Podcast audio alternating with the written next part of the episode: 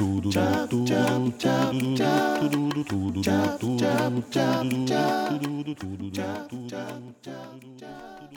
Eva meint, wir müssen heute nochmal einen Soundcheck machen. Ah, ich bin Sebastian und sie ist Sabrina. Alter Ramona, das können wir auch nicht bringen. Wir müssen uns schon richtig vorstellen. Also, wir sind Ramona und Eva und das ist unser Hebammen-Podcast Scheidenschmaus. Alles rund um die Weiblichkeit und unser Ziel ist es, mit Menschlichkeit und Aufklärung die Angst zu nehmen. Zusammengefasst, der neueste Klatsch von der Lip. Ab geht's.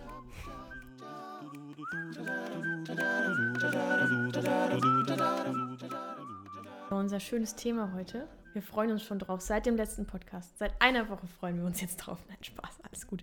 Ähm, was ist denn, wenn die Verhütung gewollt oder ungewollt, muss man jetzt mal dazu sagen, dass es immer zwei Möglichkeiten gibt, wenn die Verhütung versagt? Ist ja an sich meistens was Schönes, aber manchmal kommt es auch ganz schön äh, plötzlich um die Ecke, wenn man es mal so sagen möchte. ja, genau. Wir haben ja mit dem Zyklus aufgehört, euch alles erklärt von oben nach unten, ähm, was da dazugehört. Und jetzt die zweite Hälfte, die ist natürlich ein bisschen anders, wenn das Ganze jetzt, äh, das Eichchen befruchtet wird. Und äh, da kann man jetzt auch mal anfangen und sagen, was da jetzt anders ist. Genau, also Ne? wenn es nicht zu der Blutung kommt. Also, Ei und Spermien sind miteinander verschmolzen und die befruchtete Eizelle, die nistet sich ein. Dann wird das HCG ausgeschüttet, das dann natürlich auch ähm, unserem Schwangerschaftstest die Signale gibt. Ding, ding, ding, wir haben es geschafft. Jackpot.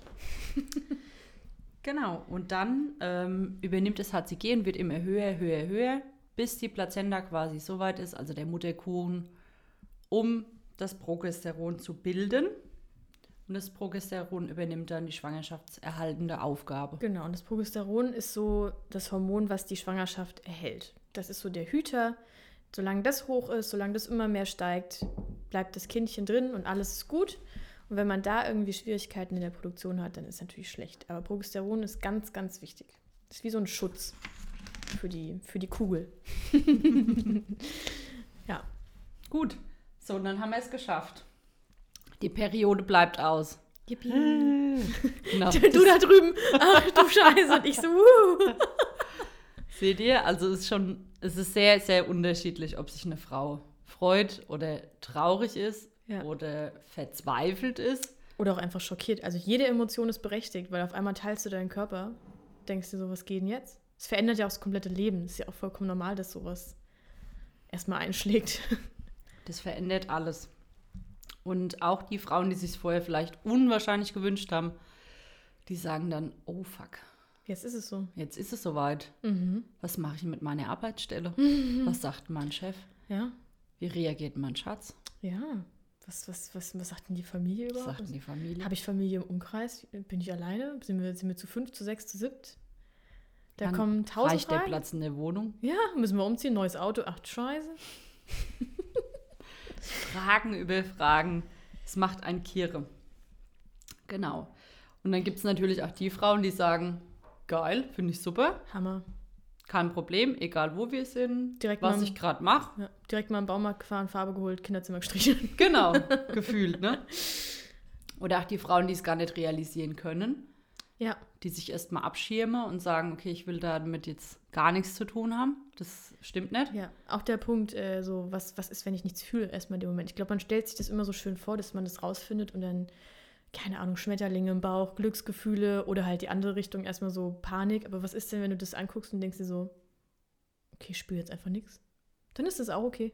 Mein Gott, man muss ja nicht immer irgendwie alles sofort spüren und machen und tun. Das kommt ja öfter im Leben vor, dass man manchmal da steht und sich denkt, okay, ich hätte gedacht, dass ich jetzt anders reagiere.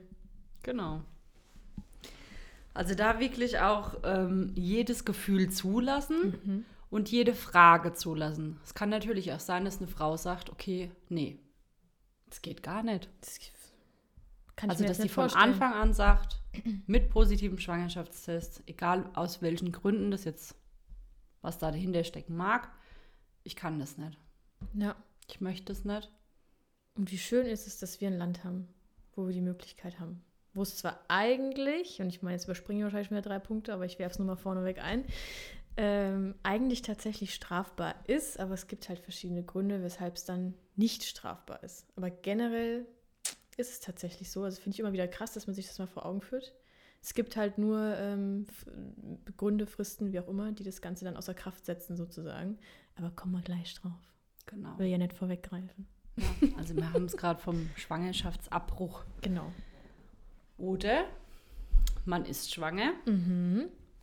Wir gehen jetzt einfach mal davon aus, wir sind jetzt schwanger, Freuen uns. haben es vielleicht mitbekommen, die Periode bleibt aus.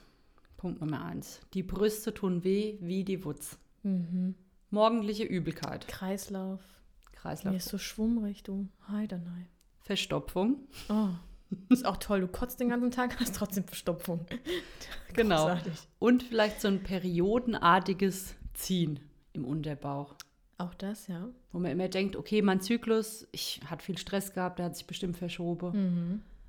Oder wenn ihr jetzt jemand seid, äh, der mit Temperatur zum Beispiel verhütet und merkt, die Temperatur bleibt irgendwie hoch. Seltsam, habe auch noch nicht gehabt. Genau. Hast aber kein Fieber oder irgendwas, sondern es ist einfach nur so ganz leicht erhöht. Die gute alte Basaltemperatur. Dann kannst du dir auch, äh, dann kannst du mal langsam in die Apotheke schreiten. Mhm. Das wäre so vielleicht das Erste, was man machen kann. Ne? Oder wo man dran denkt oder wie es auch häufig bei uns abläuft. Oder ähm, man kann tatsächlich auch direkt eine Hebamme kontaktieren. Ja, wir dürfen das. Und wir können Ne? das. Wir sind nämlich nicht nur dafür da, die Schwangerschaft zu betreuen. Oder viele denken, die Hebammen, ja, die sind bei Geburt da und im Wochenbett. Aber Ja. dass die Hebammen auch für die Vorsorge und auch für die Familienplanung. Haha. Was wir alles machen. Ja, sogar im Wahnsinn. fünften äh, Sozialgesetzbuch ist es verankert, dass Mhm. wir Hebammen das machen dürfen. Und wenn jetzt irgendjemand von der Krankenkasse zuhört, kann man direkt mal bitte irgendwo einreichen, dass es da mal einen neuen Abrechnungsbogen gibt, ähm, dass wir auch sowas abrechnen dürfen, wo die Frau noch gar nicht schwanger ist. Ich finde es auch bei dir, wäre das total cool, dass du Gesundheitsberatung machen würdest, halt nicht für Schwangere, sondern auch für die, die es werden wollen. Mache ich. Ja, aber halt Aber es kommen leider nicht so viele, ne? Weil Genau. In, dem, äh, in dem Aspekt geht mir dann doch eher Kinderwunschzentrum. Ja. Ne? Also wird direkt vom Arzt weitergeleitet. Genau. Aber ich habe schon ein paar Frauen gehabt, die Probleme hatten und die Ja. dann tatsächlich schwanger geworden sind. Ja, aber wie schön es wäre, wenn das von der Kasse anerkannt wäre, dass man das auch Wär richtig äh, einfach einen Bogen dafür hätte und dann könnte man da richtig mit arbeiten. Ja. Weil ich meine, äh, ich meine, du bist nochmal extra ausgebildet mit Gesundheitsberatung und Mentaltrainer und Schlag mich tot, also der Profi am Werk. Aber so theoretisch lernen wir ja in der Ausbildung auch Ernährungsberatung und sowas. Ich meine, das ist ja nur ein kleiner Vorgeschmack, sage ich mal. Aber wenn man jetzt Fortbildung macht, wäre das doch super, wenn wir da auch einfach generell mit Frauen arbeiten dürften und nicht nur, wenn sie eben eine Kugel schieben. Genau. Finde fänd ich super. Also viele wissen das ja gar nicht, ne? Also auch, dass wir die Schwangerschaft so äh, bestätigen dürfen und dann auch Ja. einen Mutterpass ausstellen dürfen. allgemein, wie oft ich höre, wie sieht denn die Hebammenvorsorge aus? Und ich denke mir so, an sich nochmal deutlich ausführlicher wie bei einem Arzt. Aber im Großen und Ganzen ähm, dürfen und machen wir ja alles bis auf den Ultraschall, weil wir halt natürlich kein Ultraschallgerät haben, logischerweise.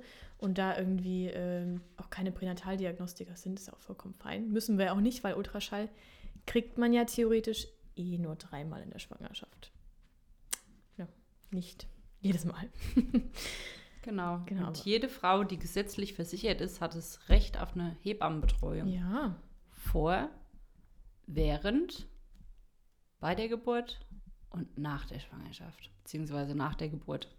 Und solange sie eigentlich stillt. Ne? Mhm. Also das ist ja, solange du, äh, solange eine Frau stillt, darf man immer noch mal die Hebamme anrufen und sagen, du hier zwickt's gerade überall. Oder wenn man abstillen möchte oder sonst irgendwas. Man muss das Ganze nicht medikamentös machen. Man kann auch mit der Hebamme sprechen und sagen, so hier, was kann ich schon machen? Meistens sind wir so roundabout auch im ersten Lebensjahr einfach für die Frau Ja. da und kümmern uns um die, ne? Ja. Deswegen, also es gibt äh, viele schöne Sachen, wo wir ähm, direkt anbieten. Also man muss dazu sagen, nicht jede Hebamme bietet es an oder, ähm, also ich denke, dass wir alle das Wissen drüber haben, weil das haben ja alle in der Schule gelernt. Ja.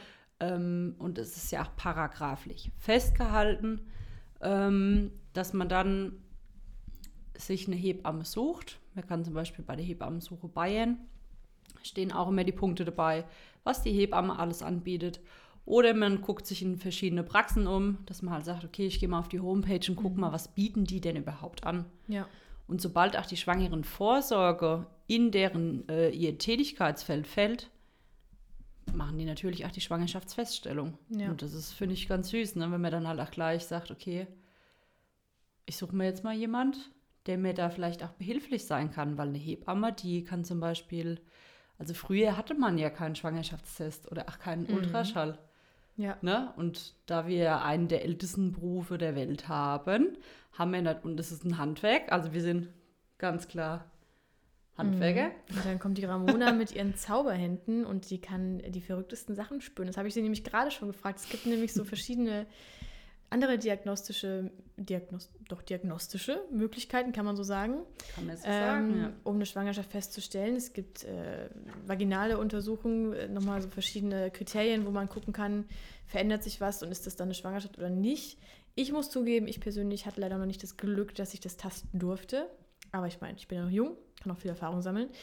Aber die gute Ramona hat es schon gespürt und es geht. Ja. Und hauptsächlich tatsächlich bei meinen Freundinnen, ne, weil die gewusst haben, okay, oh, die Ramona hat mal irgendwas erzählt, dass man das auch mit seinen Fingern spüren kann. Und ähm, das zählt, es gibt ja die unsicheren Schwangerschaftszeichen und die sicheren Schwangerschaftszeichen. Ähm, und diese äh, Untersuchungen in der Scheide, ähm, da kann man zum, äh, zum einen mal spüren, dieses Stocktuchzeichen. So, wenn ihr das mal machen wollt, ne, wenn ihr das Gefühl habt, okay, es könnte sein, ich bin jetzt überfällig, die Brüste spannen, ich habe vielleicht Verstopfung, mir ist übel, Ja. dass ihr euch auch mal in die Hocke setzt. Die Voraussetzung ist natürlich immer, wir gehen mal davon aus, ihr habt euch jetzt auch mal mit allen Verhütungsmethoden, die wir euch vorgeschlagen haben, vertraut gemacht. Aber natürlich. Ihr habt mal getastet, was ist da unten. Wir hatten es ja auch schon mal vom Muttermund, ne, dass es sich anfühlt wie das Nasengrübchen. Dass man jetzt versucht, sich mal in die Hocke zu setzen Mhm. und dann zu tasten. Ne? Auf was stoße ich denn da? Wenn man das jetzt vorher ein paar Mal gemacht hat, weiß man ja, oh Gott, ne? also der Gebärmutterhals, der ist so weit hinten, fühlt man Ja. irgendwie ganz weiche, Kommst mit dem Finger gerade so dran. wabbelige Ja. Schlauch. Ja. Und dann, wenn man schwanger ist, ist der richtig hart und fest. Also das fühlt sich an, wie wenn man einen Stock durch ein Tuch anfasst. Und das kann man mit Mittelfinger und Zeigefinger fassen. Und dann spürt man, wow, okay, krass. So habe ich das noch nie gefühlt. Ne? Also man kommt direkt rein und stößt direkt drauf. Und ähm, das kann man selbst durchführen, das kann man mit einer Hand schön? machen. Ich finde es total schön, den Gedanken. Super, ne? Ja. Guckst du selber nach, so, oh, da hat sich was verändert. Ich Bevor man auch so einen toll. Test macht oder so, ne? dass Ja. man sich erstmal untersucht. Aber die Voraussetzung ist natürlich immer, dass man vorher sich auch mal vaginal Genau, untersucht Dass man hat. sich Ne? kennt, ja. Was, was ist denn da ohne eigentlich alles, ne? wie wir auch erklärt haben? Ja. Wir Hebammen, wir mussten ja ganz viel untersuchen, bevor wir erstmal wussten und uns orientieren konnten. Ja. Wo sind wir denn überhaupt? Oben, unten, links, rechts, Norden, Westen. Ne? Dann sind wir ja auch die Frau immer quasi oder geben dann immer alles spiegelverkehrt an. ja. Das ist gar nicht so einfach, vor allem wenn man mit rechts, links so ein bisschen eine Schwäche hat. Ja. Genau. Ähm, was noch so unsichere Zeichen sind, ähm, ist dann so eine Empfindlichkeit gegenüber Gerüche. Also ich hatte es am Anfang auch ganz extrem, ne? Ich konnte kein Parfüm mehr riechen, obwohl ich das Oh. voll gerne riech. Ja. Dann bin ich irgendwo in einen Raum reingekommen und habe mir gedacht, Luft. oder auch bei so indischer Familie, ne? Oh, ja, Diese ja. Gewürze und so, wo ich dann gedacht habe, hm, hm, hm, Könnten wir vielleicht die draußen eine Übelkeit, die Nachsorge machen? steigt hoch. Dann häufiges Wasser lassen. Ja. Und auffällige Gelüste. Mhm. Danger, Danger. Die Frühschwangerschaft, Leute, ich muss euch sagen, es ist wirklich, es verlangt einiges ab. Was hast du gehabt? Du hast mir doch irgendwas, du hast, ach so, Leberkäse weg, fandst du ganz toll, ne? Ja, ich habe das ach pur. Da habe ich mir, ähm, Leberkäse, mm. ich bin wirklich, zwischen den Nachsorgen bin ich zum Edeka gefahren, habe mir an der Theke Leberkäse geholt. Mhm. Aber jetzt nicht eine normale Scheibe, ne? Das war, So ein richtiger Trunken. Ich glaube, das waren 220 Gramm oder so. Die. Und dann gab es dann auch keine Brötchen dazu. habe ich gedacht, hm, brauche ich nicht. Genehmer.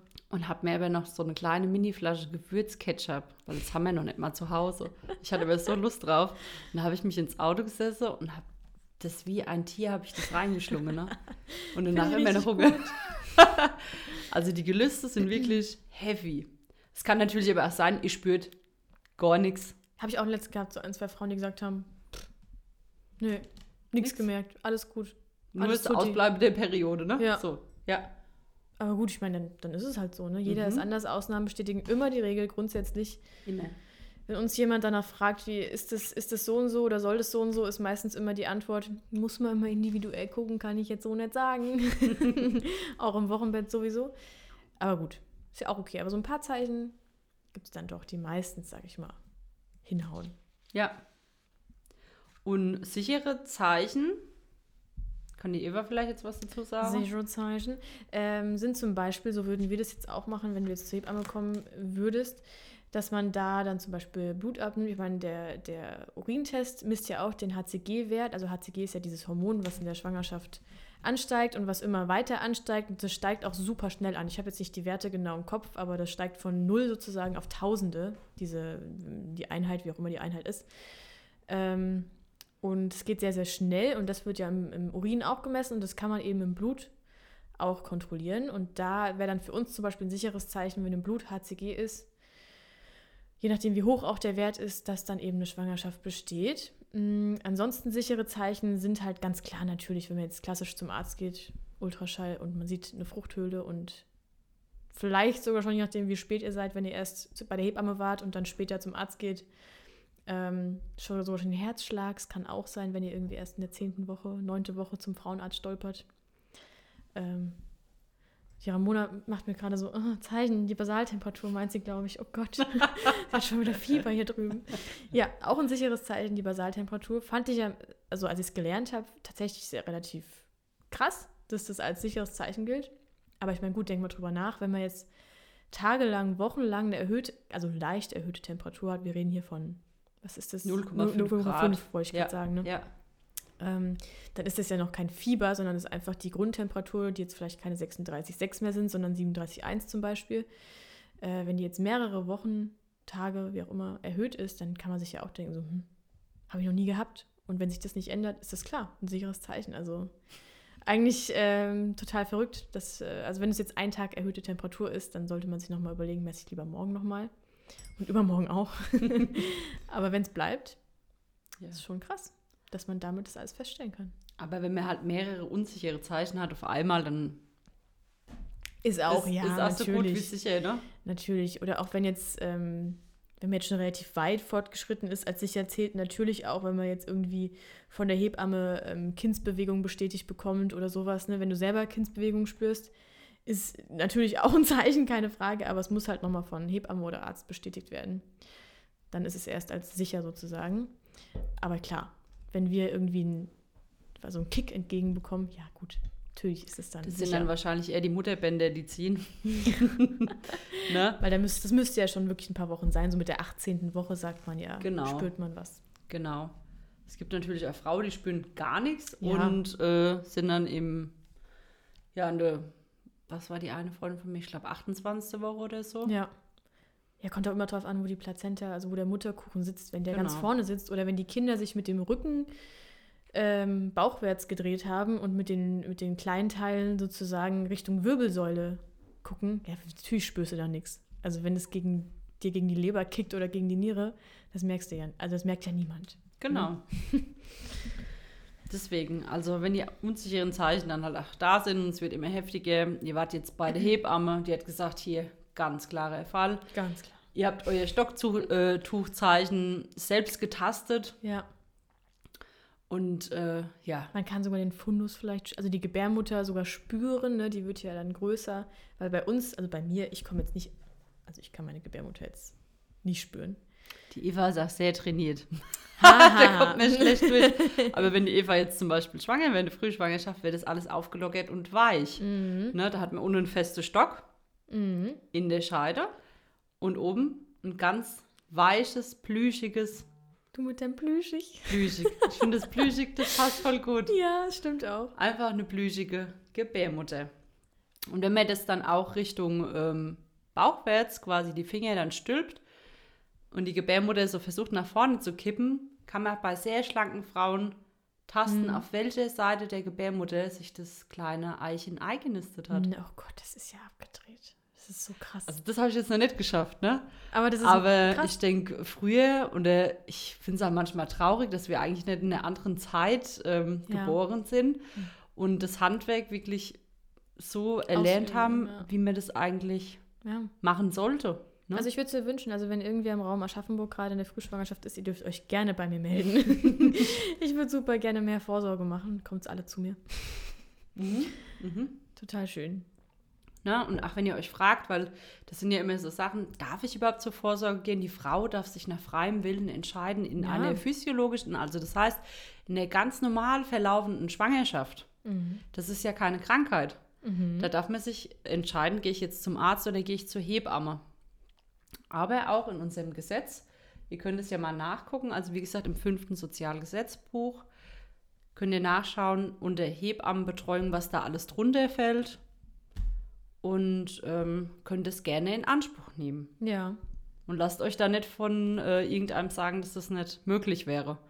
Also ihr habt den freien Willen, ihr dürft entscheiden, möchte ich diesen Weg gehen? Möchte ich den Weg vielleicht zum Arzt gehen? Möchte ich vielleicht eine kombinierte Variante machen? Das ist Ja. ja auch möglich. Natürlich. Dass man sagt, okay, zu den drei empfohlenen Ultraschalls, da kann die, die Eva noch mal was dazu sagen. Du bist so süß. ja, ähm, zu den drei Ultraschalls kann man dann ganz normal zum Frauenarzt gehen, das ist ja gar kein Problem. Und dann zur normalen, also zur anderen Vorsorge einfach zu uns. Es gibt auch das Modell, das machen, äh, hast du ja in deiner ehemaligen Praxis öfter mal gemacht, dass man wie so ein Ping-Pong-Ball hin und her geht, äh, einmal zur Hebamme, einmal zum Arzt. Ist auch vollkommen in Ordnung. Ähm, es gibt leider ein paar Frauenärzte, die ähm, da noch nicht so mit aufs Boot gesprungen sind. Leider schade. Müsste ein bisschen mehr anerkannt oder einfach verbreitet werden von den Frauen, dass die das einfordern. Ähm, weil es ist ja nicht schlimm. Mein Gott, dann teilt man sich die Vorsorge oder die Frau sagt eben, sie will nur zu den Ultraschallen kommen. Das ist ja ihr Recht. Das kann sie ja machen, wie sie lustig ist. Und dann sollte das der Frauenarzt auch akzeptieren. Also, Und eine Vorsorge bei der Hebamme, das ist toll. ja, wir haben, wir nehmen uns, Also wir haben mehr Zeit. Super schön. Wir planen das anders als ein Frauenarzt. Die meisten, also nichts gegen Frauenärzte, die machen auch nur ihren Job, aber die sind halt die Menschen der Pathologie, also der Krankenwelt sozusagen und wir sind die Menschen der gesunden Welt. Ähm, die planen halt, sage ich mal, ihre Routinegeschichten ein und dann dauert das meistens so 20 Minuten. Wenn überhaupt. Wenn also überhaupt. Manchmal so fünf bis zehn. Weil man muss sich ja vorstellen, mir geht zum Frauenarzt, dann ist erstmal die Arzthelferin. Genau, dann Ne? Man ist abgenommen. Die Ja. Treppe hochgejoggt und dann sagt die, hinsetze, Blutdruck. Schon- Urin abgebe. Blutdruck direkt beim Reinkommen ist auch immer wieder sinnvoll. Ne? Muss man auch mal drüber nachdenken. Oh, sie haben einen sehr hohen Blutdruck, ist das Mm. normal für sie? Ne? ja. Dass man da halt dann erstmal runterkommt, Genau. dann misst die ja, dann macht die das Gewicht, dann äh, stickst sie den Urin und der, und, äh, der Arzt, der schallt vielleicht einmal. Genau, schöne vaginale Untersuchung, erstmal die Finger reingesteckt. Muss übrigens auch nicht sein. Nee, ist tatsächlich. Also wir Hebammen müssen uns ja nicht nach den Mutterschaftsrichtlinien richten, aber auch für die Frauenärzte in den Mutterschaftsrichtlinien steht nichts drin von einer Vaginaluntersuchung. Gar nichts. Ja. Gehört nicht dazu. Hat auch keine Konsequenz. Weißt Ja. du, wenn jetzt irgendwie in der 20. Woche der Gebärmutterhals seine 3 cm hat und keine 3,5 oder so, ja, was machst du dann? Ja. Panik schieben. Die Frau verrückt. Ja. Ne? Also, dass man da auch nochmal guckt, ähm, dass man dann sagen kann, okay, nee, ich möchte keine vaginale Untersuchung. Ja. Du fühlst dich gut, ist alles in Ordnung, hast keinen Fruchtwasserabgang Ja. oder irgendwas oder hast keine komischen, weiß ich nicht, irgendwas, was halt seltsam ist. Warum dann untersuchen? Genau, weil immer, wenn man halt vaginal untersucht, ich meine, wir sind da ja ganz vorsichtig, ob Hebamme oder Ärzte, Mhm. ist es so, dass man halt die Keime vom Scheideneingang nach oben schiebt. Ja. Ja, und man will ja versuchen, das so keimarm wie möglich zu halten. Ja, also Mhm. die, die Scheide, die tut ja alles dafür, die fermentiert ja da wie verrückt und produziert ja die Milchsäurebakterien. Die Frauen haben Ausfluss ohne Ende. Mhm. Ja, weil man immer versucht, quasi die, die, kind, das, die Kinder, ich sage immer Du Kinder, bist schon bei mehreren. ich kann, ich kann mir gar nicht mehr vorstellen, dass es einfach nur mit einem geht, ähm, zu schützen. ja. Ne? Und ähm, da bin ich auch immer der Meinung, wenn es jetzt keinen Grund dafür gibt, warum sollte man dann vaginal untersuchen? Ja. Das wäre auch ein Thema oder das wäre auch ein Punkt, wo ihr mir ansprechen könnt, gibt es denn jetzt einen Grund dafür? Ja. Und Grund muss man sich auch überlegen, was heißt das für einen? Für mich heißt ein Grund nur, wenn es danach wirklich, was ich gerade schon meinte, wenn es eine Konsequenz hat. Wenn man irgendwie einen Grund nennt, der danach, also, also was auch einfach nichts bringt, dann, also dann macht es einfach keinen Sinn, wenn der Arzt jetzt sagt, ja, ich will den Gebärmutterhals nachgucken. Dann hat er es zwar begründet, aber wenn es dann im Endeffekt keine Konsequenz hat, bringt ja der Grund auch nichts. Ja. Also er soll euch das mal schön erklären, warum Ja. er das Ja. dann macht. Egal, allgemein, egal wo ihr seid, bei Hebamme, Arzt, sonst irgendwo. Wenn irgendwas gemacht wird, könnt ihr immer gerne fragen, warum. Was ist da der Grund? Auch mit dem Eisenwert. Und warum? Und warum? Und warum deshalb? warum? Schnauzen jetzt. der Eisenwert ist auch sowas. Ihr müsst nicht jedes Mal irgendwie den Eisenwert gemessen, also den, das Hämoglobin, wäre es jetzt so im Fachwort, aber den ganz blöd gesagt, den Eisenwert im Blut. Gibt es ja auch nochmal verschiedene, aber so ganz den klassischen, den man misst, müsst ihr nicht jedes Mal. Und ähm, ganz viele machen das, die pieksen in den Finger vorne und messen den. Und tatsächlich, ohne Witz, es macht einen Unterschied, ob ihr den am Finger messt oder ob ihr den ähm, mit der Kanüle, also intravenös sozusagen, also mit der, ne, am Venös abnimmt, ja. Venös, danke schön. Venös abgibt, abnimmt. Ähm, das macht meistens, so meiner Erfahrung nach, so zwei, zwei Werte, zwei Punkte macht es aus. Also statt zehn zum Beispiel dann zwölf. Hinter- Also das ist schon sehr, sehr interessant. Kommt da immer drauf an, welche Gerätschaften haben die Frauenärzte. Ne, weil so Geräte, müsst ihr euch vorstellen, die sind ja auch unwahrscheinlich teuer. Ähm, und dass man dann halt einfach guckt und ist das jetzt an der Fingerbeere abgenommen oder ist das jetzt wirklich aus der Vene abgenommen? Ja, Und da finde ich, gilt auch immer die Knicke. Es gibt ja verschiedene, zu verschiedenen Zeitpunkten der Schwangerschaft macht man ja verschiedene Blutentnahme. ja, Und wenn sowieso eine große Blutentnahme ansteht, dann kann man ja auch den Eisenwert checken lassen. Ja. Was noch ein wichtiger Punkt ist dazu, bitte auch das Ferritin mit abnehmen lassen. Mhm. Den Eisenspeicher. Ist der gefüllt? Ist der leer? Ne? Weil man weiß, äh, in der Schwangerschaft gibt es ja den sogenannten Verdünnungseffekt. ja. So. Ist ja auch gut so. Die Gebärmutter, die wurde ja immer nur mit einem Tropfen Blut so versorgt. Der Körper hat sich gedacht, hm, die Alte, die rastet einmal im Monat aus. Für was die da ist, keine Ahnung. Aber jetzt ist es so, oder auch um- umso größer die Gebärmutter wird, umso mehr Blut wird auch in die Gebärmutter abgezwackt, das vorher nicht für diese Gebärmutter vorhergesehen war. Und irgendwann ist ein Drittel deines kompletten Blutvolumens geht dann in die Gebärmutter rein. Ja. Und bis der Körper wieder so viel nachproduziert hat, weil er Mhm. produziert in der Schwangerschaft bis zu 1,5 Liter nach, Ja. das dauert aber. Ja, Ne? Und deswegen ist es auch ganz normal, dass am Anfang der HB ein bisschen runtergeht. Mhm. Keine Angst. Natürlich, wenn der jetzt komplett im Keller ist, ihr könnt euch nicht mehr bewegen, seid müde, schlapp, es geht gar nichts mehr. Muss Ja. man natürlich schauen, wie kann man denn den Eisenspeicher aufbauen. ja. Da wieder, liebe Frauen, wie ernährt ihr euch? Ja, Ne? das ist ein ganz großer Punkt, ja. Genau. Und was braucht man vielleicht einfach in der Schwangerschaft? Ja, was verändert sich da? Und äh, da, da kommen wir gleich zu. Und was ich mit Eisenwert immer noch ganz, ganz äh, wichtig finde, ist, dass man auch mal dann die Frau fragt, wie war es denn vor der Schwangerschaft? Also vielleicht weiß man das, vielleicht hat man schon mal den Eisenwert gemessen bekommen, vielleicht lebt man seit 25 Jahren mit guten 11, sag ich mal, und dann hat man in der Schwangerschaft irgendwie 10,5 Mhm. oder ist gerade so an der Grenze, 10 ist so die Grenze, die man sich vorstellen kann. Ähm, und man, es geht einem aber gut, man hat keine Einträ äh, nicht Einträchtigung, Beschränkung, Einschränkung. So rum. Ich kann das mit dem Deutsch manchmal nicht so gut. Es ist auch einfach eine schwere Sprache. Ich auch nicht. Habt ihr bestimmt schon gehört. Ja, und man, und man fühlt sich einfach wohl, man ist fit und aktiv und keine Ahnung was. Dann würde ich jetzt als Hebamme bei einem Wert von 10,5 keine Panik schieben und äh, Ernährung umstellen und nicht kein, äh, keine Präparate, kein Ferro geben, weil das tatsächlich von diesen Eisenwerten, äh, von diesen Eisenpräparaten, das meiste wird ausgeschieden. Das merken die Frauen dann auch am Stuhlgang. Viele Frauen kriegen Verstopfung und der Stuhl Von ist Eisen kann man bekanntlich nicht mehr scheißen. Das ist ja ein geiles Wort. ähm, ja, der wird dann richtig schön dunkelbraun und, und es drückt ein, es tut einfach weh, auch es ist steinhart und es ist einfach bescheuert. Und wobei ich auch einige jetzt schon hatte, die haben dadurch Durchfall bekommen. Also egal in welcher Variante, schön ist es nicht. Nee. Und vor allem einfach, man kann ja auch sagen, das, was man über die Nahrung aufnehmen kann, probiert man über die Nahrung. Und das, was man nicht schafft, dann über die Nahrungsergänzung. ja, Ne? genau. Genau. So, jetzt haben wir ja schon ganz viel wieder geschnackt Oh mit zwei. Güte hier, wir sind nur am Phase. Ne? Also wir sind jetzt, wir haben ja jetzt schon erklärt, okay, was könnt ihr machen?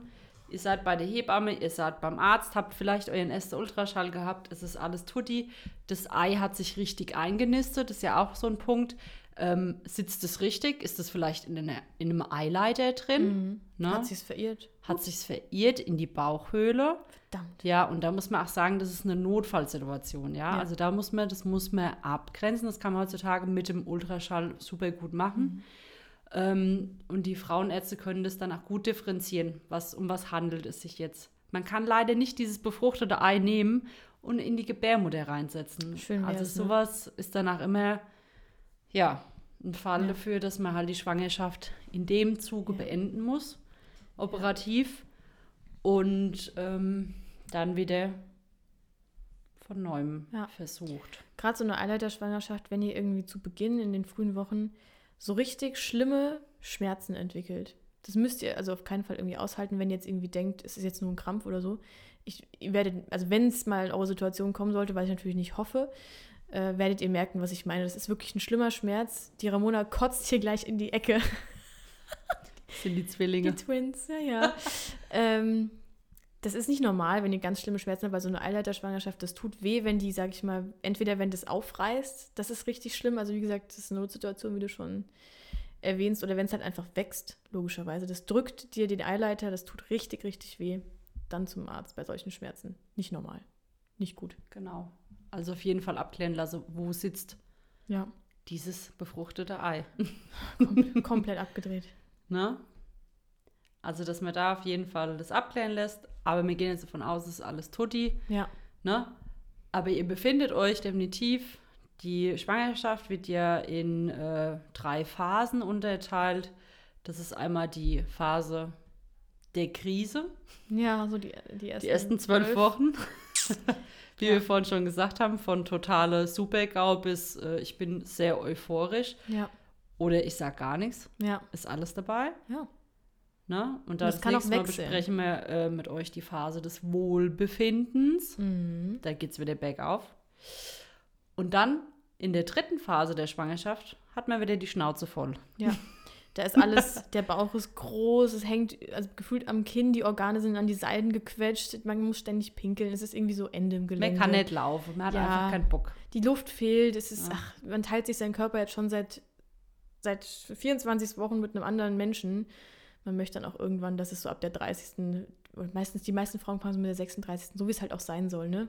Dass Ja. man gegen Ende halt einfach nicht mehr möchte und die, den oder die Kleinen oder beides oder was immer man im Körper gerade ranwachsen lässt, ähm, einfach kennenlernen will. Aber Genau. wie sinnvoll, ne? Ja. Dass man auch psychisch eingestellt ist, Genau. ich bin jetzt bereit. Wenn man raus. nicht diese Einstellung hat, man hat jetzt die Schnauze voll, dann wird man auch seine Kinder niemals freigeben. Ja. Dann muss man eingeleitet werden, etc. pp., anstatt sich dann mal die Frage zu stellen, hm, Hm. habe ich da vielleicht irgendwas gerade am Sträußchen oder will ich den nicht rauslassen? Weil das ist ja das sicherste Ort Ja. der Welt, ne? Also bin ich ich meine, bereit? Man kann sie beschützen Ja. von außen, ne? Das ist nochmal ein ganz anderes Gefühl, als wenn die dann da sind. Mhm. Ja. Das ist eine Frage, die man sich stellen sollte, weil wir haben ja schon ganz viel über Hormone erklärt und man kann nur immer wieder oft genug sagen, Hormone, die kommen ja auch aus dem Kopf, mal so ganz blöd gesagt, ne? die werden ja in der Hypophyse und was weiß ich wo, also im Gehirn sozusagen ausgeschüttet oder so die, ähm, ja so, ja doch ausgeschüttet passt. Von daher, wenn da oben dann im Stübchen voll der Konkurrenzkampf hier herrscht, kann man sich vorstellen, dass das einfach nicht so gut läuft. Genau, dann ist allerhöchste Eisenbahn. Ja. Ja.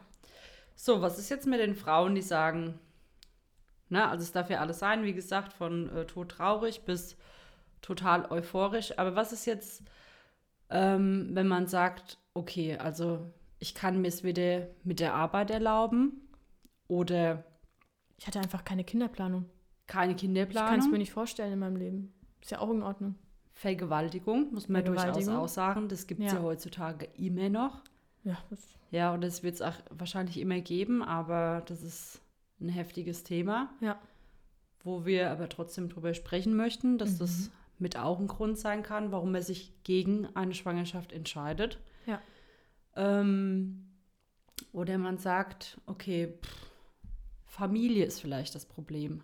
Ne? Hatten wir Ja. auch oft in, äh, gerade in Frankfurt so die Themen, wo doch noch kultur kulturelle Hintergründe sind, dass man vor, dem, vor der Ehe keinen Geschlechtsverkehr hat. Hm. Ja, Jetzt leben die Damen hier in Deutschland und wachsen auch äh, kulturell bei uns auf und kriegen das natürlich auch mit, ne?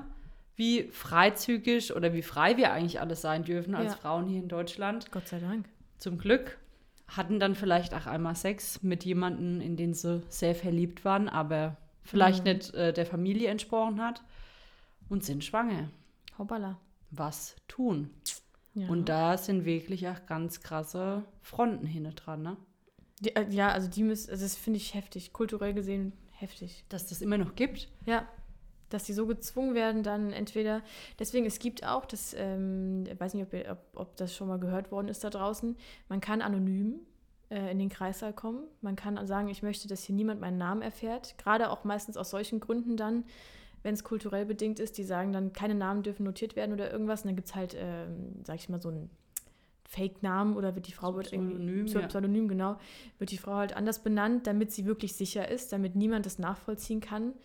Ist eine super Möglichkeit, dass wir das haben, aber trotzdem heftig, dass es auch genutzt wird, ne? dass es es auch gibt. Ja.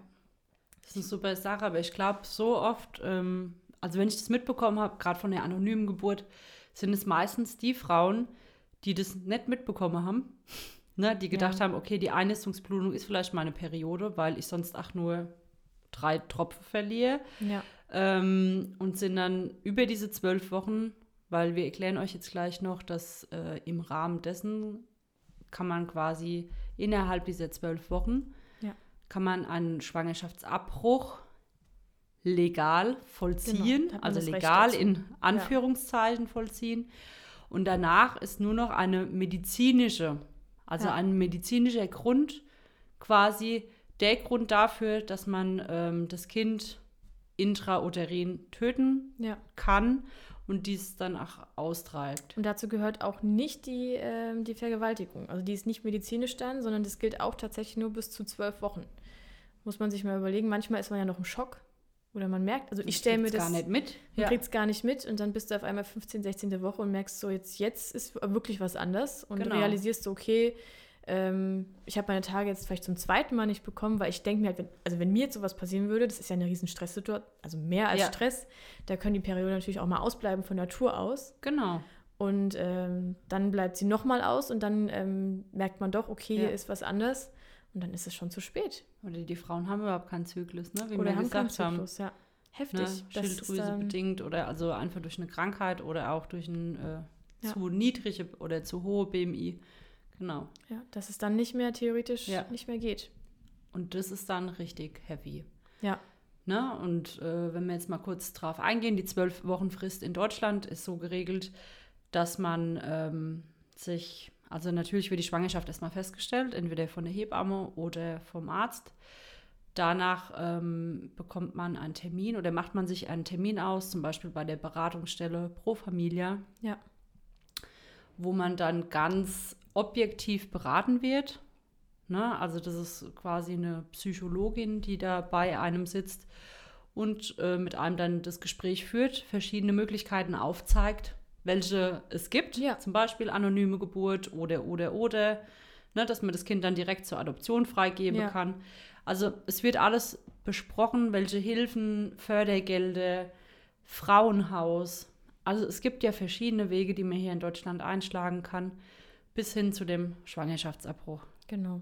Wichtig dabei ist, dass ihr, ähm, dass der Arzt, also wenn es jetzt, sage ich mal, jetzt kein Psychologe ist oder kein oder, oder sogar ein Gynäkologe ist, dass das ein anderer Arzt sein muss, der das Beratungsgespräch macht, wie der, der dann die, äh, die Abtreibung durchführt. Das gehört noch, das gehört noch zum Kriterium, was da erfüllt sein muss. Ja. Und nur mit so einem Beratungsgespräch ähm, dürft ihr das dann machen. Genau. Ja. Da gibt es halt nur noch wenige Stellen in Deutschland, weil das ist ja wirklich sehr, sehr, sehr, sehr, sehr, sehr Mhm. verpönt und ist auch ein schwieriges Thema, auch wenn wir das jetzt heute ansprechen kann, es sein, dass manche sich da auf den Schlips getreten fühlen und ah, wir können die Hebammen nur darüber sprechen. Aber wir sind primär für die Frauen da, das ist unser Job. Ja? Und äh, wir haben auch nicht zu urteilen über keinen Mensch auf der Welt. Nee. Ja. Und eine Frau, die sowas macht, Das ist ihre Entscheidung, es sind ihre Gründe. und Wir das haben. hat immer einen triftigen Grund. Genau. Also man macht sowas nicht leichtfertig. Genau. Und im Endeffekt ist sie auch die, die das dann verarbeiten muss. Ne? Das, äh, deswegen, warum sollen andere werten? Das ist ja der Mensch an sich alleine, der das dann auch damit lebt. Und äh, wir begleiten einfach nur und wir begleiten halt jede Frau oder würden jede Frau, sage ich mal, begleiten. Ja. Und äh, einfach nur darauf eingehen, was sie jetzt gerade in dem Moment braucht. Und die braucht mit Sicherheit niemanden, der wertet oder ähm, ihr ein schlechtes Gewissen einredet, weil das macht es mit Sicherheit nicht besser. Und da auch wieder dran denke, jeder hat seinen eigenen Kopf, jeder sieht seine Welt durch seine Augen. Genau. Und dann kann man gar nicht über jemanden urteilen, weil Nee. man steckt halt einfach nicht in der Person drin, man ist nicht in dieser Situation drin. Ähm, ja. Und deswegen, ich finde es ganz gut, dass es, dass es das gibt, dass wir die Möglichkeit hier haben, ähm, dass die Frauen das auch in Anspruch nehmen können. Ja. Weil in anderen Ländern wird da ganz viel, äh, ja, schlimme Sachen betrieben. Ja. Ich sehe das auch teilweise, was da so im Netz abgeht, Gerade wenn ich an die USA ja, denke. was die da so für Vorschläge bekommen, Ja. was die alles tun können, um das Kind halt abzutreiben. Ja, oder diese, diese, in den USA gibt es ja diese Crisis Center, wo man hingehen kann, was ja so ähm, Beratungsstellen sind, die aber eigentlich nicht beraten, sondern die dann äh, den Frauen ganz schlimme Dinge erzählen und den praktisch die überzeugen wollen, das Kind zu behalten. Das hat meistens dann irgendwelche Sektenhintergründe. Das Okay. die da, ist ganz, ganz schlimm. Krass, das wird als. Abtreibungszentrum sozusagen, holen sie sich hier Hilfe, total nett beworben und dann gehst du aber dahin und die wollen praktisch, dann machen richtige Gehirnwäsche mit dir und äh, ist ganz, ganz furchtbar. Und die sind tatsächlich, die dürfen noch existieren, weil sie ähm, geben sich ja als jemand Gutes sozusagen aus, als gute Beratungsstellen. Ist nicht so. Und das finde ich ganz furchtbar, dass die Frauen dann da so niedergemacht werden und in ihren Rechten da so, so eingeschränkt werden und so schlecht geredet werden. Oder halt in anderen Ländern, ne, was da für schlimme Abtreibungen vollzogen werden mit Messern, mit allem möglichen Quatsch, mit wo dann Nadeln Nadeln halt, ne, aufgestochen wird. Also ich, ich, Ne? ich bei mir zieht sich Massivste alles. Infektionen, Blutungen, bis hin, dass die Frau halt auch stirbt. Ja. Deswegen, wir können froh sein, es gibt hier einfach die Möglichkeit, es kann ja auch sein, dass ein medizinischer Grund dahinter steckt. Ja. Auch schon in den zwölf Wochen. Jetzt Man kommen wir vielleicht mal zu den Testungen, was man alles machen kann. Ja, Ne? also wir haben Gott sei Dank ja wirklich so viele Möglichkeiten. Wir sind ja so weit in der Medizin, dass wir ja, also früher gab es ja so standardmäßig die Fruchtwasseruntersuchung, ne, wo du dann mit so einer kleinen Nadel in den Bauch gestochen kriegst und Fruchtwasser entnommen wird. Das ist ja relativ, also es ist ja invasiv natürlich äh, und das muss ja heute gar nicht mehr gemacht werden. Also wir haben zum Beispiel einen ganz, ganz tollen Bluttest, äh, mit dem du ganz, ganz viel, fast alles eigentlich schon weißt, dann im Endeffekt auch das Geschlecht und jegliche Chromosomenzusammensetzung. Ich glaube, damit wird am meisten gelockt mit dem Geschlecht, Ja, ja, ich glaube auch, dass man halt ganz früh das Ne? schon weiß. dass man das schon früh weiß. Aber so im Grunde geht es halt einfach um die Chromosomen, dass man die sich schon mal anschaut. Ähm, es gibt, was kann man noch alles? Also man kann halt äh, Trisomie 13, 18 und 21. 21. ja, Das sind die, wo äh, ja mit einer hohen Überlebensfähigkeit, ne? oder? Nee, also, Also 13 und 18, die nicht, nicht aber lange. 21 Ja. geht. Aber dass man da ähm, äh, schauen kann, ob diese Defekt vorliegt, Ja. aber auch wieder, das ist nur eine Wahrscheinlichkeitsberechnung, dass man da auch nicht von 100% ausgehen kann. Das ist halt der Punkt bei allen Tests. Da muss man sich immer überlegen, es kann auch sein, dass er falsch rauskommt. Auf der einen Seite natürlich, dass ihr dann, äh, dass dann das Kind, sage ich mal, vielleicht doch irgendwie eine Einschränkung hat. Oder andersrum gesehen, das wird man dann nie erfahren, dass das Kind vielleicht komplett gesund war und man sich dann doch für eine Abtreibung entschieden. Also die Punkte, die muss man sich halt überlegen. Ne? Wo fängt auch Leben an? Wo hört es auf? Was gehört für einen äh, zum Leben dazu? Was nicht? Und was kann man sich selber vorstellen? Bin ich in der Lage, falls irgendwie eine Chromosomenstörung vorliegt, das irgendwie großzuziehen? Oder habe ich die Unterstützung im Familienkreis? Das sind alles so Fragen, da sollte man sich mal mit seinem Partner hinsetzen und äh, einfach mal durchgehen, gucken, ob es passt. vor mir, ne? Generell so, wenn auch die Frage aufkommt, Ja, wollen wir Kinder, wollen wir keine Kinder? Ja, wir haben jetzt drüber geredet, als Richtung ähm, Heiratsantrag, Hochzeit, habe ich mich mit ihm hingesetzt und gesagt, Super. okay, wir wollen irgendwann Kinder zusammen haben. Bevor wir heiraten, lass lieber mal gucken, dass wir da auf dem äh, gleichen Dampfer sind. Ne? Nicht, dass Genau. man dann heiratet und dann erst überlegt, äh, hier mit Kindern, aber ich möchte eigentlich, ich kann mir das nicht vorstellen, Trisomie 21 Kind großzuziehen und Ja. wenn es dann so ist und dann ist man auf Gegenseitigkeit, das ist schlecht. Ja, Lieber vorher. Liebe vorher. Dass man dann ganz klar guckt, ne, wie, wie macht man das jetzt zum Beispiel auch in meinem Fall, haben sie auch gesagt, okay, man kann den machen, auch bei Twins. Ist nicht so aussagekräftig. Ja. Ne? Ähm, und dann habe ich gesagt, nee. Pff. Also wenn ich mir überlege, also für mich eine persönliche Mhm. Meinung, wenn ich jetzt ein Kind bekomme, das einen Defekt hat, wo es nicht überlebensfähig ist, würde ich es von meiner Einstellung her persönlich in meine Arme begrüße Mhm. und dann darf das auch in meine Arme sterben. Ja. Ne? Also es gibt ja auch die Möglichkeit, dass man sagt, okay, mir schließt es an Maschine an oder macht noch dies, das, jenes. Aber ich meine, das ist jedem selbst überlassen. Das, war ein, das ist einfach meine Ja. Meinung oder meine Einstellung da dazu. Und äh, mit Trisomie 21 habe ich mich auch mit meinem Schatz hingesetzt und habe gesagt, hier, wie sieht's aus? Und er so, ja, pff, gucken wir doch mal, ne, was Gucken es auf der. Welt gibt. Ne? Wie sind Ja. denn so im Schnitt die Kinder? Ja. Und dann hat er auch gesagt, es kommt natürlich darauf an, wie du so ein Kind erziehst und wie du das auch förderst. Es gibt ja, Ja. verschiedene Formen. Haben die einen Herzfehler, haben die keinen Fehler, haben die sonst irgendwelche Einschränkungen? Es gibt ja welche, die haben eigentlich nur eine krassere Lernbehinderung, sage ich jetzt mal so. Ja. Ähm, und dann hat er gesagt, ganz klarer Fall. Das kriegt hochdosiert Vitamin D. Wird Super. gut aufgebaut und gepimpt und gut Perfekt. gefördert. Und äh, damit war die Sache Ja. dann vom Tisch, ne? Ja. Aber, wie gesagt, diese zwölf Wochen Regelung, deswegen ist so ein wenig invasiver äh, Test wahrscheinlich für Leute, die ganz klar sagen, okay, nee, mir wolle das nicht. Und wenn das Ja. rauskommt, dann äh, möchten wir das Kind auch nicht behalten. Ähm, dann der richtige Weg, zu sagen, okay, wir machen das vor diesen zwölf Wochen oder bevor die zwölf Wochen abgeschlossen sind.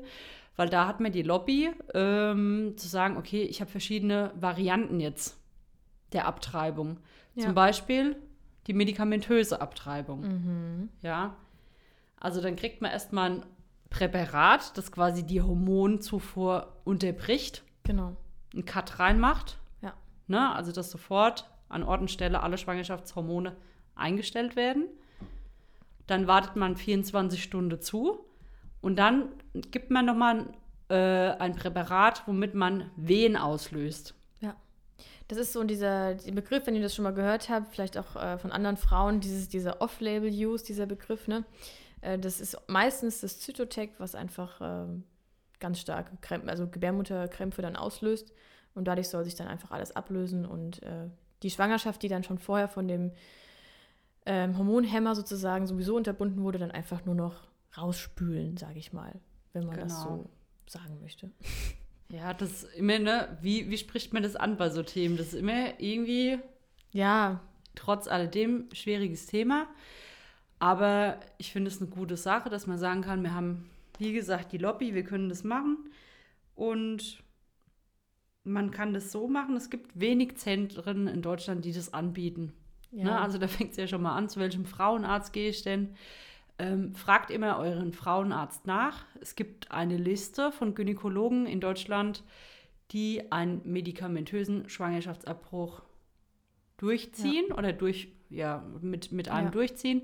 Und ähm, dann kann man sich entweder für eine stationäre Entsche also Variante entscheiden oder es gibt auch die Möglichkeit, dass man das vor Ort, quasi diesen Hormon, äh, die Tablette für den Hormonabbruch nimmt, nach Hause geht mit dem Medikament, was dann die Wehen auslöst und dann ähm, zu Hause unter Begleitung entweder von der Familie oder auch in Begleitung von der Mhm. Da Hebamme. kommen wir wieder ins Spiel. Na? Mhm.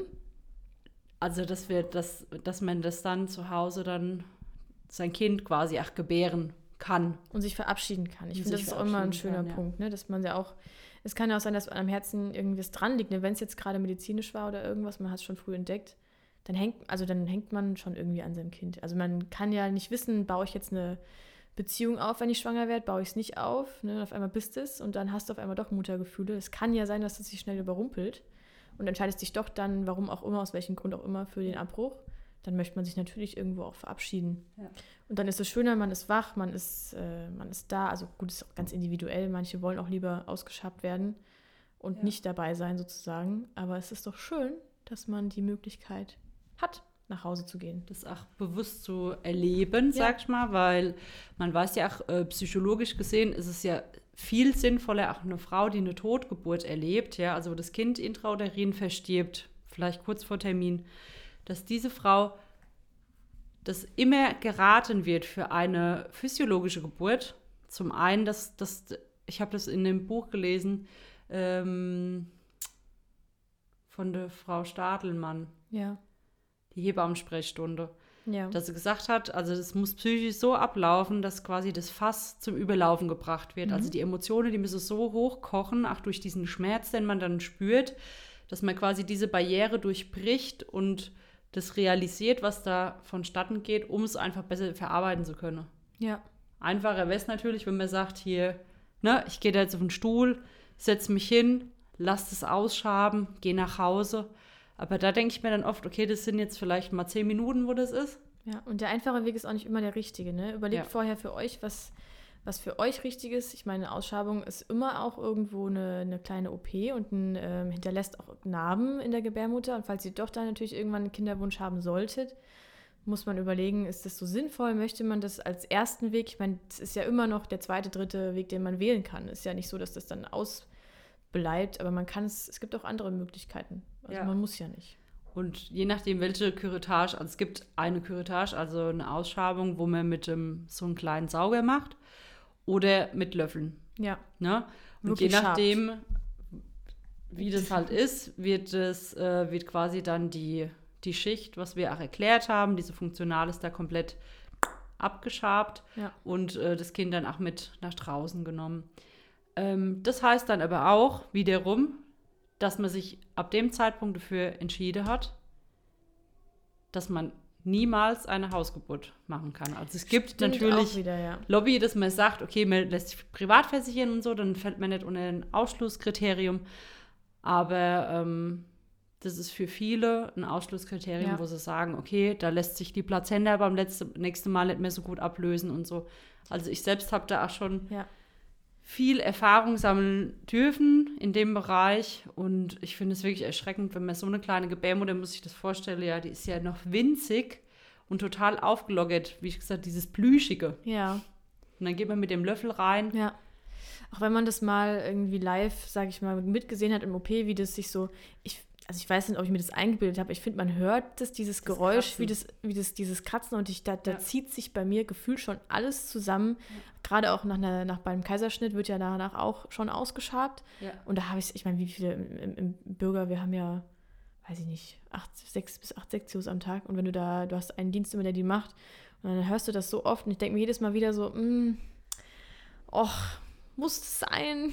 Ja. Mm, Es ist doch schöner, wenn es einfach von Natur aus, sage ich mal, dann, also ich meine, gut, du nimmst Medikamente, aber dann trotzdem einfach abgehen darf und Ja. äh, der Körper dann einschreitet und sagt, gut, die Mutter will das Kind nicht, dann spule ich es jetzt einfach raus. ja. Dann ist es jetzt so.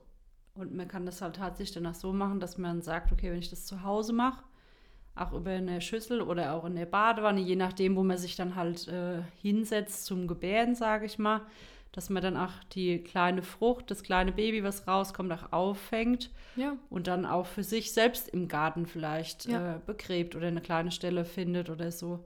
Weil was ich auch immer ganz schön finde, dass ja immer, wenn man schwanger ist, dass immer ein Teil von dem Baby, egal welche Schwangerschaftswoche man ist, quasi zur Mutter geschickt wird, die das in sich einbaut.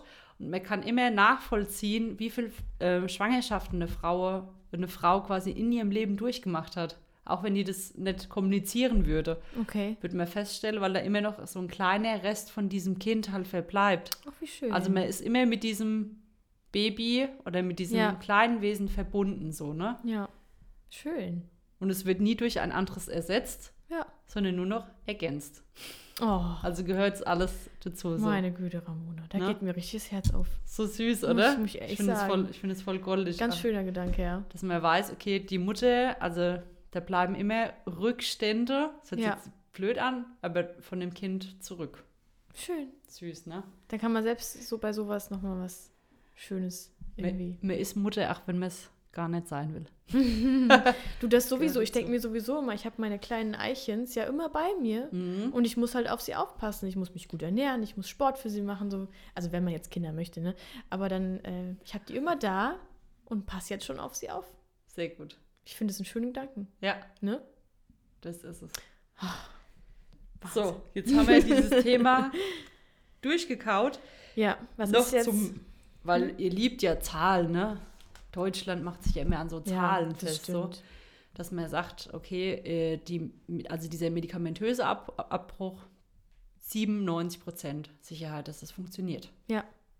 Allein durch dieses äh, Hormon, ähm, diesen, diesen Hormonblocker. Allein der schon. Und dann kommt ja erst das, was sozusagen die Krämpfe auslöst. Ja. Also die Kombi macht es ja nochmal ein bisschen krasser. Ja. Ne? Deswegen, es kann ja auch sein, dass eine Frau zum Beispiel, dass die Schwangerschaft gar nicht voranschreitet. Mhm. Dass man danach sagt, okay, hm, das Herzchen hat aufgehört zu schlagen. Ja. Was hast du dann für Möglichkeiten? Eigentlich genau das Gleiche. Du musst nicht. Also man muss nicht direkt ähm, eine Ausschabung kriegen. Man kann auch da, sage ich mal, ähm, da gibt es eigentlich sogar noch eine Möglichkeit mehr, weil natürlich die Schwangerschaft schon von Natur aus beendet ist. Man muss sie nicht extra beenden. Und dann, wenn, wenn man sich jetzt vorstellt, der weibliche Körper funktioniert ja immer im Zyklus. Wenn man jetzt einen Zyklus hat. Aber jede Frau hat eigentlich einen Zyklus, auch wenn er unregelmäßig ist, ne, irgendwo. Ähm, und so funktioniert er halt auch. Und dann kann man sich überlegen, wenn man jetzt äh, abwarten möchte, was eine Methode wäre, dass man jetzt drei, vier Wochen abwartet und der Zyklus beginnt vielleicht wieder, weil der Körper merkt, hat nicht geklappt, ist ja nicht schlimm, dann ähm, scheide ich das Kind jetzt aus und dann fange ich wieder von vorne an und ist wieder super motiviert, so wie wir das im letzten Podcast schon beschrieben haben. Aber ähm, es ist nicht so, dass man das Kind, wenn es jetzt nicht mehr lebt, wenn das Herzchen aufgehört hat, dass man das sofort aus dem Körper rausholen muss. Weil an sich, wenn die Entzündungszeichen nicht da sind und alles gut ist und es der Frau gut geht, dann kann man abwarten und sich einfach mehrere Zyklen, einen Zyklus, wie auch immer, gucken und dass der Körper es alleine schafft. Genau, also Mit es gibt keine, ähm, keine Richtlinie, weil ich betreue so viele Frauen und ich finde es so traurig, mhm. die mich erst danach anrufen und sagen, ey Ramona, ich war heute beim Frauenarzt, es sind kein Herzzünder da, der hat mir eine Überweisung gegeben. Ich bin direkt ins Klinikum gefahren, habe eine Ausschabung durchführen lassen mhm. und bin jetzt zu Hause und weiß gar nicht mehr, was abgeht. Ja. Ja, also da muss ich ganz ehrlich sagen, das ist ich finde es so schlimm, ja. dass das müsste oder das dürfte gar nicht erlaubt sein. So wie man, äh, wenn man einen Vertrag unterschreibt, 24 Stunden Zeit haben sollte, sich das zu überlegen, sollte man wenigstens auch eine gewisse Zeit haben zu realisieren, dass überhaupt das Kind jetzt nicht mehr da ist. Man hat sich auf eine Schwangerschaft eingestellt, Fragen über Fragen, das, was wir vorhin gesagt ja. haben, ist zum Entschluss bekommen, ich behalte es. Dann hat es nicht funktioniert, aus welchen Gründen auch immer. Und ähm, man ist dann gleich in der Klinik, kriegt die Ausschabung, kriegt aber nicht erklärt, was da eigentlich dahinter steckt, wie wir vorher gesagt haben, erstens mal wieder schwanger zu werden. Es wird immer schwieriger pro Ausschabung, mhm. ja, oder pro Kaiserschnitt, auch den man ja. bekommt, wird es immer schwieriger, wieder schwanger zu werden. Und dass sich alles richtig halt einnistet und richtig, sag ich mal, entwickelt. Ne? Auch die Plazenta kann sich da irgendwie falsch einwachsen sozusagen. Ne? Und äh, ja, das ist einfach schade. Weil ich, ich denke immer so, bei anderen Krankheiten, also was heißt bei anderen Krankheiten? Eine Schwangerschaft ist ja keine Krankheit, aber bei anderen medizinischen Geschichten, wenn ich jetzt zum Beispiel irgendwie umknicke oder sonst irgendwas an den Bändern zum Beispiel am Knie habe, was weiß ich, dann wird ja nicht direkt eine OP gemacht. Dann wird ja, ja erstmal geguckt, okay, ja. können wir vielleicht Physiotherapie machen, können wir vielleicht das machen. Aber wenn es dann bei sowas, wird es direkt in OP geschoben und äh, empfohlen und gemacht und getan, was ja gar, kein, gar keinen Grund hat. Ja. Solange alles gut ist bei der Frau, was, was ist denn die medizinische Indikation dafür, dass man äh, dann eine OP durchführt? Ja. Weiß ich nicht. Und statistisch gesehen ist es halt auch so, dass jede dritte Frau das mal in ihrem Leben erlebt. Ja. Deswegen auch wieder hier an unsere Girls, sprecht drüber, tauscht euch aus. Lasst es nicht so ein Tabuthema werden, sondern setzt euch auch mit Frauen zusammen, die das erlebt haben. Sprecht darüber, seid auch oder ihr dürft auch traurig sein, wenn die Schwangerschaft einfach nicht klappt, ja. auch egal welche Schwangerschaftswoche das ist. Absolut. Und äh, sucht euch eine Hebamme. Auch ihr habt dann äh, die Möglichkeit, euch Hebammehilfe zu suchen. Vor allem hat man ja. immer ein Wochenbett. Immer. Wenn du schwanger warst, hast du danach immer ein Wochenbett. Ja. Und hast immer Anspruch auf eine Hebamme, weil es kann immer wieder zu Blutungen kommen. Du hast eine Wunde in deinem Körper, ne? Da war ein kleines Wesen alles wurde rausgespült, es muss alles erstmal heilen. Hormonhaushalt ändert sich und du hast immer Anspruch auf ja. eine Hebamme. Deswegen, und auch wenn ihr da irgendwie Unterstützung braucht oder so, ihr geht zum Frauarzt, der sagt, das muss jetzt gemacht werden, weil sonst äh, habt ihr da eine Vergiftung. Bullshit. Das muss es nicht. Wie blöd wäre denn unser Körper, wenn er jetzt, wenn die Schwangerschaft zum Beispiel nicht vollzogen werden kann, mhm. ne, sei es jetzt, weil die Frau vielleicht ein Problem hat, schwanger zu werden, ja. ihr fehlen irgendwelche Stoffe, ihr Körper sagt, hier, ich liebe dich am meisten, ich kann jetzt nicht noch jemanden anderes produzieren. Du bist nicht stark genug, meine Liebe. Du bist nicht stark genug, du brauchst noch etwas Unterstützung. Ja. Oder der Körper sagt, okay, die Anlage, das Baby, das wir jetzt äh, gebaut haben, hier stimmt was nicht. Da stimmt was nicht. Der ist nicht gut. Na? Hm. Deswegen hat man danach so viel Vertrauen, wenn der Körper sowas erkennt, dass der Körper das auch kann, dieses Baby dann auszuscheiden. Vor allem überlegt euch mal vor tausend Jahren. da gab also, da gab es nicht. Da haben ja. die, das, nee, dann ging das, muss das auch so gegangen sein. Es kann ja nicht sein, dass erst seit unserer, seit der letzten Generation wir auf einmal Fehlgeburten haben. Das gab es ja schon immer, dass man Fehlgeburten hatte, logischerweise. Und dann natürlich muss es irgendeine Möglichkeit geben, wie es halt auch anders geht. Ja. Wenn ihr Lust habt, könnt ihr euch gern mal oder die Frauen, die betroffen sind oder sich einfach nur mal informieren möchten, unter kindsverlust.ch. Die Schweizer, die sind natürlich da, Da wieder haben die, die Vorreiter. Schluchtenschweizer wieder mal was Schönes gemacht, ne? Und äh, die haben da alles aufgelistet, auch mit Erfahrungsberichte, ähm, dann auch, also es ist evidenzbasiert äh, basiert alles auf einem wissenschaftlichen Stand, beziehungsweise auf dem neuesten Stand. Und äh, da kann man sich dann auch darüber informieren. Genau, die Ramona schickt mir das mal und ich packe das dann auch mal das Dokument an sich als Link in Instagram rein. Dann könnt ihr euch das mal durchlesen. Ist ein super interessantes Thema, das äh, Thema Fehlgeburten. Wie gesagt, ein Drittel, sehr, sehr viel. Manche Frauen merken es, manche Frauen merken es nicht, wenn es schon sehr, sehr früh ist. Die haben dann einfach eine Blutung und denken, okay, könnte auch die Periode sein. Ähm, ist wirklich ganz großes Thema, wo viel zu wenig drüber gesprochen wird. Ich habe äh, selten einen Frauenarzt oder auch Hebammen getroffen, die Fehlgeburten begleiten. Und das, ich fände es schön, wenn es wieder ein bisschen mehr kommen würde, auch so von der Hebammenseite, dass sie da ähm, mehr drüber reden und aufklären. Und deswegen sind wir ja hier. Ne? Wir sind ja ganz heiß auf Aufklärung. Ja. Ganz heiß darauf, euch zu zeigen, was ihr dürft, was ihr könnt, was ihr sollt und äh, ne? Was alles Und so auch wenn man sagt, okay, das geht jetzt gar nicht für mich und ich würde es lieber ein bisschen äh, forcieren, dann hat man ja auch da die Lobby zu sagen, okay, ich mache es mit Medikamenten. Ja, Und da wiederum bitte aufpassen, weil oftmals kriegt man ja die richtige Dosierung. ja, In diesem äh, Artikel, was ich euch da geschickt habe, steht auch nochmal drin, wie man vorgehen muss. Ähm, weil manchmal ist es so, wenn das Baby quasi noch im Bauch verbleibt, dass es trotzdem die Hormone abgibt. Und die äh, kommen dann einfach nur mit dem Medikament, mit dem Zytotec um die Ecke. Ja, nehmen Sie das mal ein und dann funktioniert es. genau. Zytotec war jetzt das, was die Venen, also die, die Blutung sozusagen auslöst, ne? Genau. Und da brauchen aber trotzdem die Frauen, also dass die 97-prozentige Wahrscheinlichkeit funktioniert, brauchst du trotzdem erst diesen Hormonblocker Ja, und dann das Zytotec. Ja. Und ähm, ja, versucht da einfach Zentren zu finden, die sich damit auskennen. Ihr müsst ja nicht zu eurem Frauenarzt direkt gehen, Mhm. sondern guckt immer, wer hat denn da davon Ahnung? ja, Und dann geht mehr dahin. Ne? Das wäre ganz wichtig, finde ich immer dazu zu sagen. Einfach. ja, ja, absolut. Ich finde es auch immer vollkommen in Ordnung. Ähm, das ist, ein Mensch muss sich immer nicht mit allem auskennen. Ich finde es vollkommen in Ordnung, wenn es irgendwie Fachleute gibt für das eine Thema und für das andere Thema. Manchmal äh, so im medizinischen Beruf oder im Beruf merkt man immer wieder, dass Leute ungerne zugeben, wenn sie gerade nicht in ihrem Fachbereich sind und dann lieber irgendwas empfehlen, lieber irgendwas sagen, machen, tun, als zuzugeben, du geh doch lieber da und dahin, da kennt man sich besser äh, darüber aus. Wo ich mir denke, man sollte doch gerade, wenn man mit Menschen zusammenarbeitet, seine Grenzen kennen und offen und ehrlich auch zugeben, hier jetzt würde ich gerne abgeben an den und den. Weiß ich einfach nicht weiter. So ist es ja bei uns auch, weißt Ja. du? Wir, wenn sobald die Physiologie aufhört, also das Gesunde aufhört, müssen wir halt auch irgendwo die Verantwortung abgeben. Und dann ist es halt einfach so. Es ist ja kein Drama. Und ich finde es auch schön, dass Ja. man es einfach abgeben kann, weil manche Sachen möchte ich auch gar nicht. Dafür gibt es doch Experten. Genau. Ne? Dass man es einfach halt abgibt. Und lasst euch nicht unerkriegen, weil äh, ich finde immer, wenn man sich das nochmal bewusst macht, dass eine Frau, die eine intakte Schwangerschaft hat, mit Medikamenten einen Abbruch vollziehen kann, Ja. dann kann es natürlich auch eine Frau machen, die, ähm, ja, wo das Baby sich einfach nicht mehr weiterentwickelt Ja. hat. Ja, natürlich. Also, Also, es ist kein Argument zu sagen, okay, ja, sie müssen jetzt sofort ins Krankenhaus und sie äh, werden jetzt ausgeschabt, weil das ist notwendig.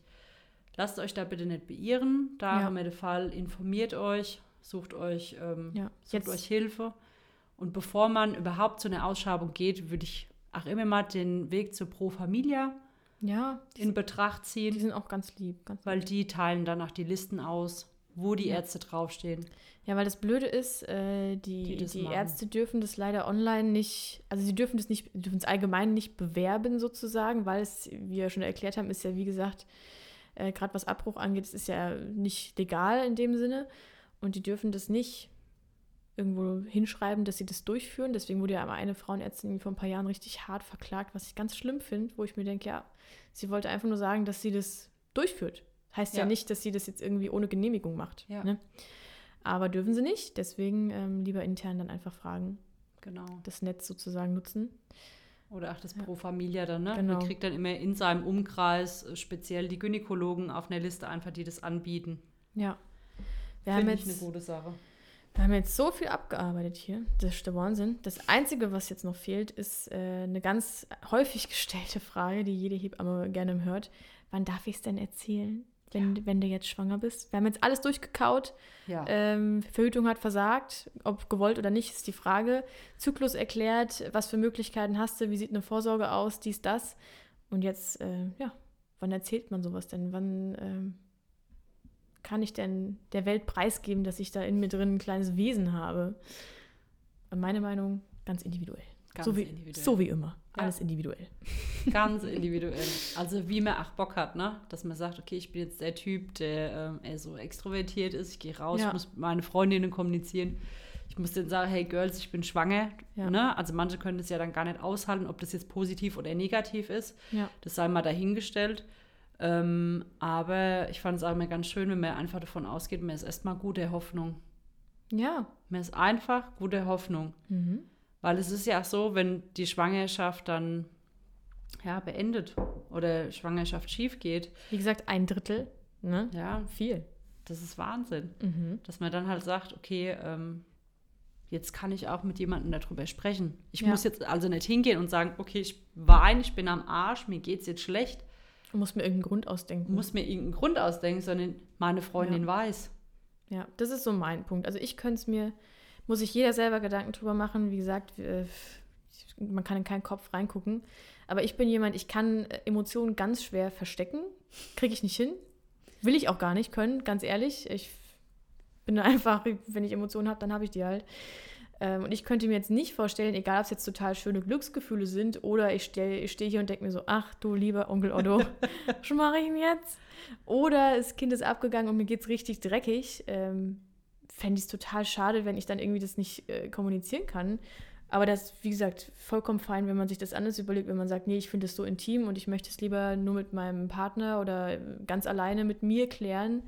Ja, das ist auch in Ordnung. Ist- Jeder Mensch ist ja anders gestrickt. Es gibt Leute, die haben ein krasses Pokerface und fühlen sich wohler, wenn sie einfach ihre Probleme sozusagen zu Hause belassen oder ihre Emotionen. Ja, Und das ist doch in Ordnung. Muss, also das können wir als Hebamme können die Frage nicht beantworten. nee, auf gar keinen Fall. Wir können auch nicht voraussagen, hält es für immer, hält es nicht. Ne? Das, das geht nicht. Wann kommt denn das Kind? Wie lange dauert es noch? Achtung, ich, ich ähm, mache mal kurz Teleportation mit dem Mond und dann wissen wir das. Nein. Ne? Also da auch immer, ich denke, der kommt, wie gesagt, wie die Eva schon raushaut, das ist sehr individuell und es kommt vielleicht drauf an, wem erzählt man es. Auch das, ne? Ne? Also hau ich es jetzt gleich äh, ins Blättchen, Ja. dass ich sage hier, okay, oder mein Echo, Bildzeitung etc., peng peng oder direkt ins Internet mein positive Die Schwangerschaftstest. Cousine 28. Grades. Genau, Ja, oder sage ich es halt erstmal in dieser ähm, empfindlichen Zeit, Ja. die auch alles oder nichts genannt wird, meinen Liebsten. Ja. Also die engsten Freunde, vielleicht die Mom, der Dad. Ja, und so die klassische Grenze, die man so hört, sind halt diese zwölf Wochen, sag ich mal. Das sind so die häufigsten Fehlgeburten, wenn sie auftreten, sind halt in dem Zeitraum. Und danach, also das ist so die magische Grenze, wo man sagt, dann kann man es dann kann man's erzählen. Ist aber auch keine Garantie. Ne? Es gibt auch immer noch natürlich einige Schwangerschaften, die nach der zwölften Woche dann, ähm, wo der Körper sagt, nee, hab jetzt erst festgestellt, passt was nicht. Dann hat man es halt schon rumerzählt. Ist halt nicht schlimm. Mein Gott dann ist es halt so. Aber gut, vielleicht hat man es dann auch schon gesehen, ne? Und dann, wenn es nur der 20. ist oder so. Wann ist der Punkt, ab wann äh, macht man lebenserhaltende Maßnahmen? 24. Woche ist die Grenze, gell? Also Maximalversorgung. mittlerweile sind sie bei der 23. Woche. 23. Und ich glaube, in Ausnahmefälle, je nachdem wie reif oder Ja. was heißt weit entwickelt, Auch Kind Gramm somit, ne? 22 Jahre. Also das ist ganz heavy. Ja, muss man sich auch, auch so ein Punkt, worüber man sich Gedanken machen sollte. Ne? Man macht sich ja immer Gedanken darüber, lebenserhaltende Maßnahmen. Was möchte ich, wenn ich, wenn ich jetzt einen Autounfall habe? Also nicht unbedingt nur im Alter, sondern generell, möchte ich an Maschinen gehängt werden oder nicht? Und dann, wenn man Eltern wird, kann man sich das auch gerne mal für sein Kind überlegen. Was möchte ich, was möchte ich nicht? Ja. Ähm, besser vorher überlegen als in dem Moment, weil in dem Moment natürlich will man, dass sein Kind lebt. Ganz klar. Also irgendwo denkt man sich so, mm, und dann entscheidet man sich doch vielleicht nochmal anders als wenn man nicht vorher drüber nachdenkt und sich genau vor Augen führt, okay, will ich, dass mein Kind in der 21. Woche, 22. Woche da so künstlich, weiß ich nicht, also ist, ich stelle mir das ganz, ganz schlimm Mhm. vor. Ein Leben, das eigentlich vielleicht sogar lieber gehen möchte, wenn man es mal ganz hart sagt. Ne? Ich meine, Oder wenn jetzt nur die Natur da wäre, es einfach Ja. gegangen wäre. Genau. Wenn es einfach, Ja. ne? Dann das so künstlich da so am Leben zu halten, muss man sich überlegen. Also ich für meinen Teil, wenn ich jetzt einen Autounfall hätte, ne, würde jetzt nicht ewig lange, ich würde auf ein kleines Wunder warten. Ich glaube, so acht Wochen fände ich gut. Und wenn es dann nicht passt, dann passt es halt nicht. Und dann bei einem Kind, ich könnte es mir nicht vorstellen, mein Kind so mit 20 Wochen, 21, 22 Wochen, wenn es eigentlich nicht will oder nicht kann sogar, ne? Wenn es nicht alleine atmen kann, wenn es nichts kann, Ja. schon hart. Aber es muss sich jeder selber überlegen. Und wenn man sagt, nee, ich will das, ist Ja. das doch in Ordnung, dann kann man es ja. Ja. machen. Also ich bin da auch so zwiegespalten, ne? weil ich teilweise den Einsatz in der Kinderklinik als ziemlich äh, pff, schlimm empfunden habe. tut weh teilweise, ja. Aber auch so meine Einstellung halt generell. Ich habe ja im Hospiz gearbeitet und ähm, wenn ich da jetzt auch in der Erwachsenenkrankenpflege denke, an die Zeit auf die Intensivstation zurück oder so, dass ich das teilweise so ja, befremdlich fand, dass man eigentlich ähm, ja, so viel mit den Menschen noch machen kann, Ja. die eigentlich gar nicht mehr ohne uns sind und mit der Hoffnung halt so viel Ja, Geld verdient. Man sagt es einfach so, ja, ich Ja. meine, da steckt ja auch wieder ein mega Business dahinter. Ist ja, nicht so, dass das absolut. alles auf Nächstenliebe aufgebaut ist nee. auch wenn man das vermuten mag.